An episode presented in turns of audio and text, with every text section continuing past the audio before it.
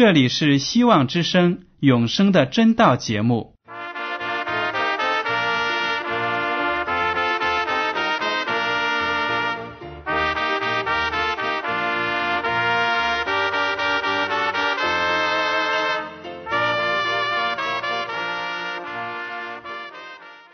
亲爱的听众朋友们，你们好，我是艾德，很高兴今天能和你们在永生的真道这个栏目中见面。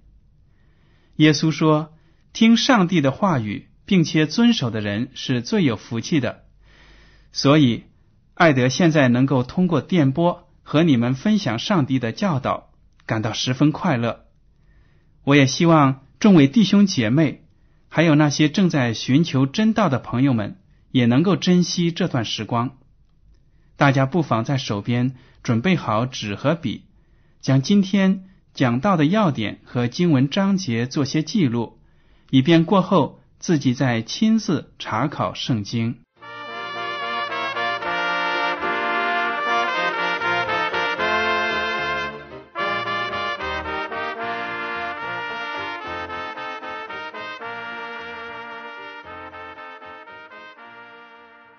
听众朋友们，今天艾德要和你们分享的题目是：当我们的信仰受到挑战。我们都知道啊，一个基督徒的道路不会是一帆风顺的，因为基督徒要常常面临来自世界的压力和逼迫。如果因为遵守上帝的律法而得罪了人或一个势力，那么基督徒在此情况下。应该怎样做呢？比如说啊，许多人为了荣耀创造主上帝，坚持守安息日，拒绝在星期六上班或者上学。这样做引起了老板或者校方的不满。最后呢，这些基督徒竟然被公司或者学校除名。我想听众朋友们之中啊，肯定也有一些人遭受过这样的不公平的待遇。这样的事情发生，当然是一件非常令人痛心的事。但是，如果有这样的事情发生在你的身上，你应该为自己因为坚持正确的信仰而受的苦感到骄傲吗？你会不会为此而感到自豪呢？我想，我们在天上的父一定会为你付出的牺牲感到欣慰的，他也必然从。精神上、物质上和灵性上，给你更多的补偿。我们在圣经中呢有很多很多这样的例子。基督徒因为维护自己的信仰，遭受到各种各样的迫害，但是上帝呢都会荣耀这些荣耀他的儿女们。好了，现在我们就来看一个例子。大家把圣经呢翻到旧约部分的出埃及记第五章一到九节。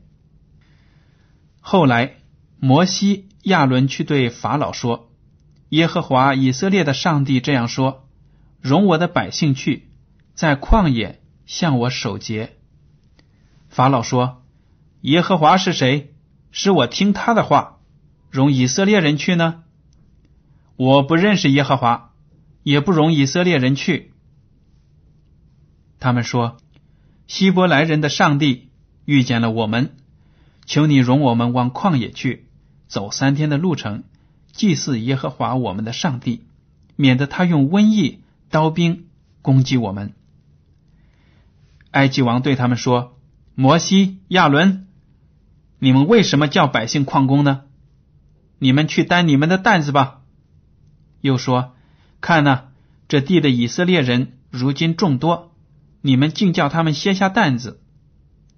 当天法老吩咐督工的和官长说：“你们不可照常把草给百姓做砖，叫他们自己去捡草。他们素常做砖的数目，你们仍旧向他们要，一点不可减少，因为他们是懒惰的，所以呼求说：容我们去祭祀我们的上帝。”你们要把更重的功夫加在这些人身上，叫他们劳碌，不听虚谎的言语。大家读了这些经文呢，就可以知道，摩西和亚伦奉上帝的差遣到法老面前去向法老求告，说：“请让以色列民离开埃及，到旷野里去敬拜耶和华上帝。”但是呢，法老就说：“我不认识耶和华上帝，你们这些人呢，就是为了偷懒，所以才找什么理由说。”要去敬拜耶和华，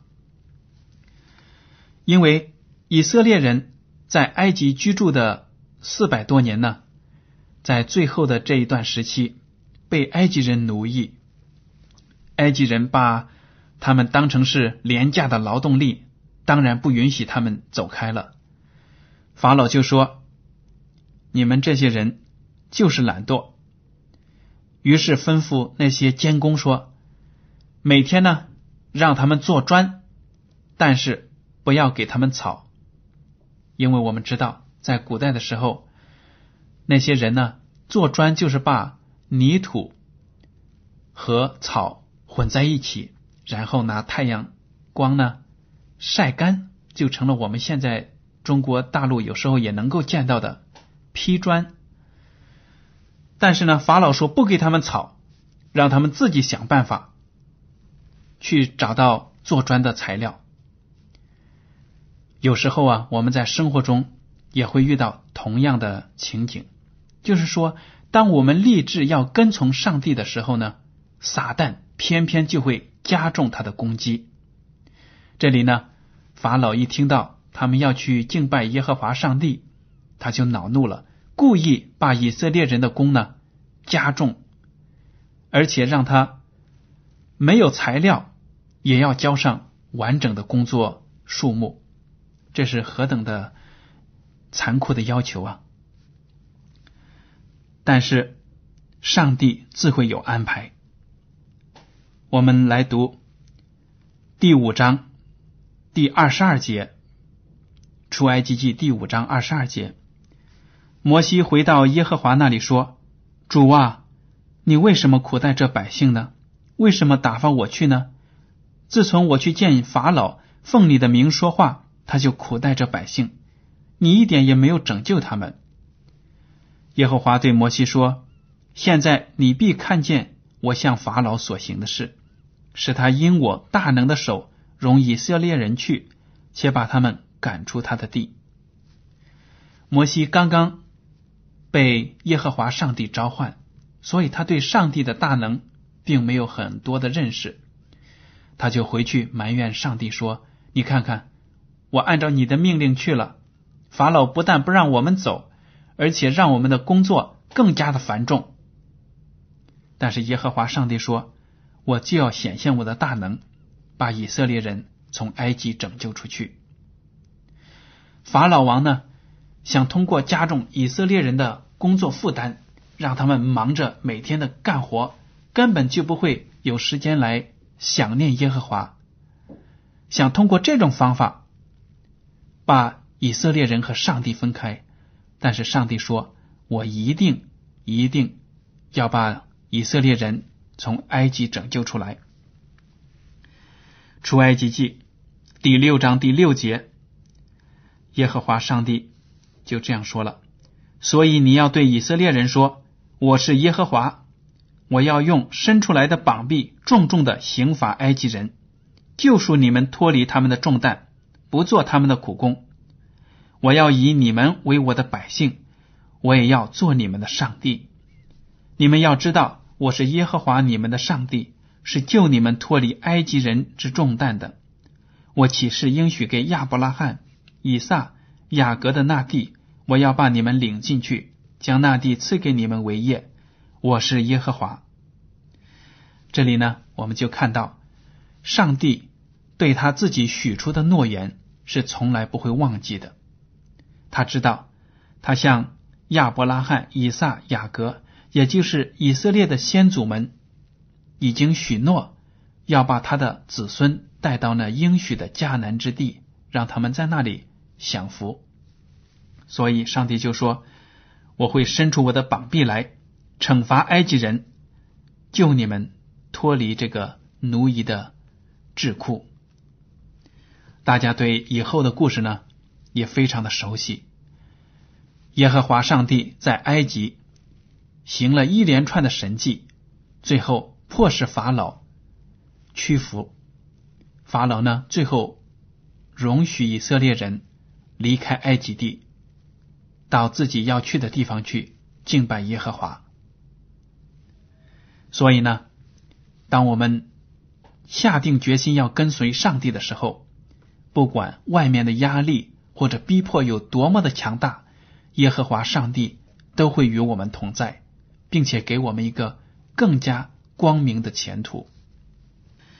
耶稣基督其实也向我们讲明白了，信的人和不信的人肯定会有矛盾和冲突，即使家人也不例外。马太福音第十章三十二到三十九节：凡在人面前认我的，我在我天上的父面前也必认他；凡在人面前不认我的，我在我天上的父面前也必不认他。你们不要想，我来是叫地上太平，我来并不是叫地上太平，乃是叫地上动刀兵，因为我来是叫人与父亲生疏。女儿与母亲生疏，媳妇与婆婆生疏。人的仇敌就是自己家里的人。爱父母过于爱我的，不配做我的门徒；爱儿女过于爱我的，不配做我的门徒；不背着他的十字架跟从我的，也不配做我的门徒。得着生命的，将要失丧生命；为我失丧生命的，将要得着生命。这些话呢？是耶稣基督对他的那些门徒们的教导。我们都知道，有些人接受了主之后，家里的人不理解，会对他进行各样的逼迫、辱骂。但是，只要我们坚定我们的信心，跟随主，荣耀上帝，上帝也会荣耀我们的。这里呢，耶稣基督就讲了。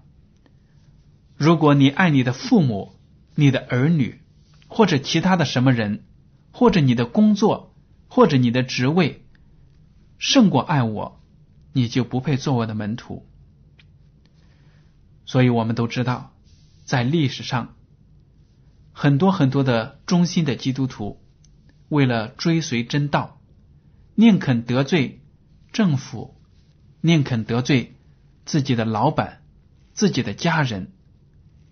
他们也坚决不放弃自己的信仰，这样的精神就是耶稣基督所赞赏的。当耶稣的门徒彼得和其他的童工们在面对犹太人的官长和法利赛人的威胁恫吓时，他们高声说出：“顺从上帝，不顺从人是应当的。”这句话呢，是在《使徒行传》的第五章二十九节。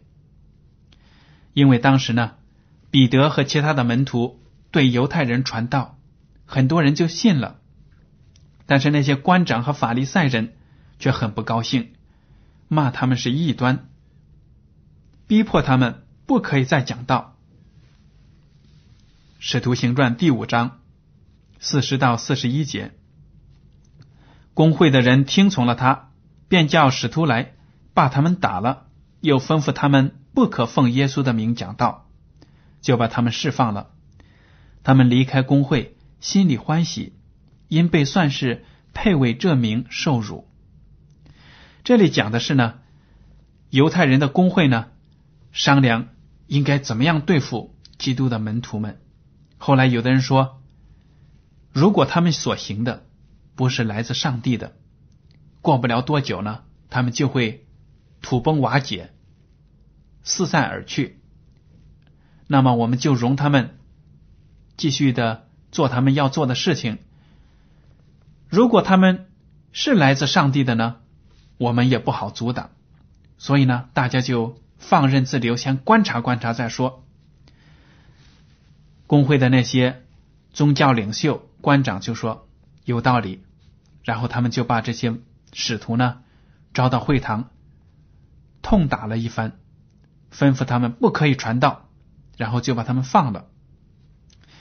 这些门徒离开了公会之后呢，圣经上说他们心里欢喜，因被算是配为这名受辱。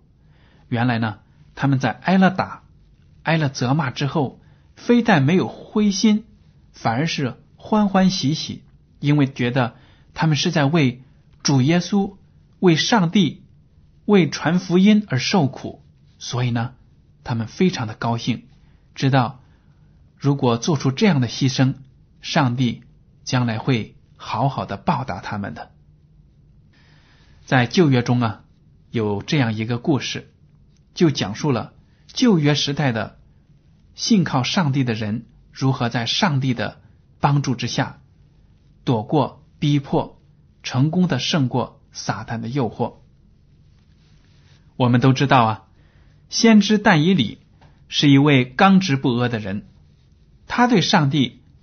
有一颗毫不动摇的忠心，没有任何人能够用任何方法迫使他放弃自己的信仰，得罪自己的上帝。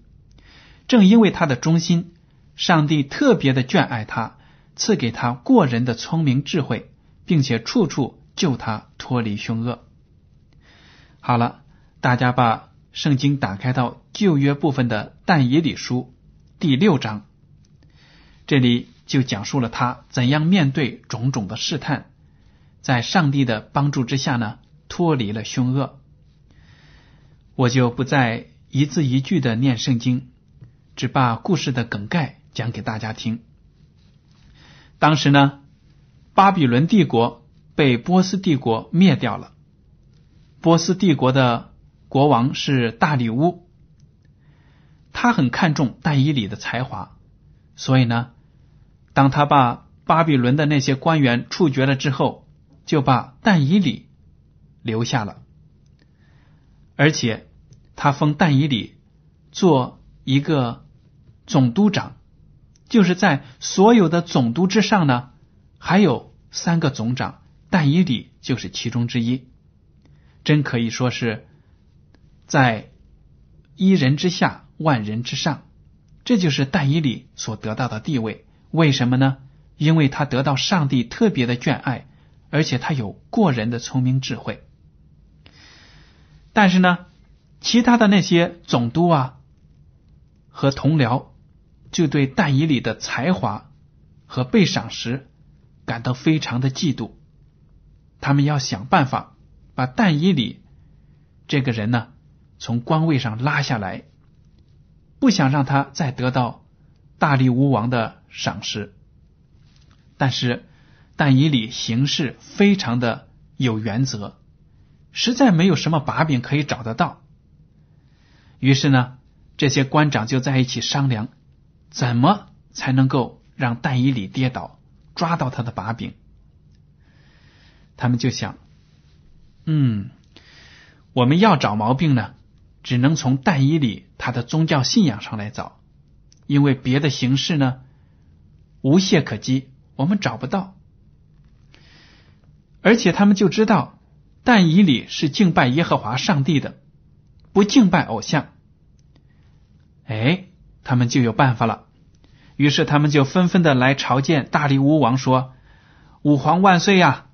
我们所有的官员都商量好了，为了维护王啊您的尊严，求王就下一条命令。”在三十天之内，不管任何人，如果他们向别的神或者向人求告，我们就要把他处死，把他扔在狮子坑里。因为呢，我们要敬拜王。你现在是一国之君，我们当然要敬拜你，不应该向别的神敬拜。大家可以看到。那些阿谀奉承的人呢，想要搞起个人崇拜来巴结国王。当时呢，这个国王头脑也很简单，没有想太多。一听，哎，对自己有利吗？对自己的统治有好处，所以就颁布了这个法令，并盖上了自己的玉玺，颁布全国。但是先知但以理知道了这条法律之后呢？没有遵守。他每天还是继续向上帝祷告。但以理有一个习惯，就是说呢，他每天都要把自己楼上的窗户打开，朝向耶路撒冷方向呢敬拜上帝，因为他在外国流放，他思念自己在巴勒斯坦的故乡，所以呢，一日三次他就跪在上帝的面前祷告。尽管这个法律颁布了，他也毫不惧怕。哎，那些官员真的就看到他了。在暗中监视，就抓到他的把柄，然后马上又跑到王那里说：“王啊，我们不是刚刚立了一条法令吗？让人在三十天之内不要向别的任何的神祷告。但是我们发现，但以理竟敢违背您的命令，在自己家里向耶和华上帝祷告。这个时候呢，国王听了就有点发愁了。原来他是。”非常赏识但以理的才华的，但是自己的法律已经颁布出去，无办法更改，所以呢，他就非常的忧愁。但是没有办法，为了维护自己的尊严，而且呢又在众人面前下不了台阶，所以只好硬着头皮让人把但以理抓来，扔在狮子坑里。国王也想看一看。但以理诚心敬拜的这个上帝，能不能把但以理从凶恶之中救出来？国王就说：“你所常侍奉的上帝，他必救你。”然后呢，国王呢就回到了自己的宫中，他就心里想念着但以里的事情，不知道但以里现在有没有被那些饿坏了的狮子吞吃掉。所以呢，他一晚上都没有睡好。第二天早晨。王一起身呢，就急急忙忙的跑到狮子坑那里，对着坑里大叫：“永生上帝的仆人但以里啊，你有没有还活着呢？”他以为，哎呀，可能听不到什么回声了。没想到但以里对国王说：“愿王万岁！我的上帝差遣使者封住狮子的口，叫狮子不伤我。”哎呀！国王听了之后就非常的欢喜，马上让人把洞口的石头挪开。他一看，果然但以里坐在坑中，没有受到丝毫的损害。但以里就向他做见证，说：“原来呢，上帝派遣天使到那坑中，堵住了那些狮子的口。”考古学家确实在巴勒斯坦。这些地方发现了很多洞穴，非常的大，都在地面以下。他们发现里面呢有死人的骨头，还有一些动物的痕迹。原来他们研究就知道，在过去这些国家确实有这样的习惯，把一些猛兽呢放在地穴中饿它几天，然后把那些罪犯丢进坑中，让这些野兽。给吃掉，但是呢，耶和华上帝施行了神迹，让那些饿了的狮子像温顺的小狗一样卧在坑里，没有伤害但以理。所以呢，王就知道了，耶和华上帝真的是一个真真正正的真神。所以呢，他命令把那些控告但以理的人和他们的妻子儿女。全都抓来扔在狮子坑里。圣经上说，他们还没有到坑底，狮子就抓住他们，咬碎他们的骨头。等于说，这些陷害但以里的人反而害了自己，全家都遭到了灭门之灾。然后呢，大家看一下第六章二十五到二十七节。到了那个时候，这个波斯的国王大力乌呢，就传旨。向各国各方，也就是在波斯帝国属内的各省份的人民发布诏令，说所有的人都要敬拜耶和华上帝，因为他实行了大的神迹，只有他才是真神。第六章二十八节还如此说：这但以里当大力乌王在位的时候，和波斯王塞鲁士在位的时候，大祥亨通。不但在大力乌王在位的时候，但以里非常的官运亨通，而且在第二任国王塞鲁士在位的时候，也是非常的受眷爱。这都是上帝赐给他的福分，因为他确确实实是追随了上帝，把自己的一颗心都献给了耶和华上帝。当你荣耀上帝的时候，上帝也会荣耀你。所以，不论多么大的逼迫，多么大的风浪，但以理呢，总是对上帝有信心，而且。耶和华上帝也是在各种危难之中呢，总是把但以理救出来。这样的故事对我们是多么大的鼓舞啊！因为我们生活在这末世，将来面对的迫害会越来越多。总有一天，世界上的王国都会颁布法令，要限制我们的宗教，要我们按照人的意思去敬拜。但是这个时候，我们就要想起来，耶和华上帝是怎么样善待他的仆人但以理和其他信靠他的人的。我们也应该得着力量，得着信心，毫不动摇的追随我们的上帝。这样的话呢，将来的天国里，我们就都有永生的福分。难道这不是你和我都渴求的吗？好了。听众朋友们，今天的永生的真道节目呢，到此就结束了。您如果对今天的讲题有什么想法，或者对这个栏目有什么建议，就请写信给我。我的通讯地址是香港九龙中央邮政总局信箱七零九八二号，请署名给爱德。爱是热爱的爱，德是品德的德。如果您在来信中要求得到免费的圣经灵修读物、节目时间表，我们都会满足您的要求。艾德，感谢您今天收听，愿上帝赐福你们，再见。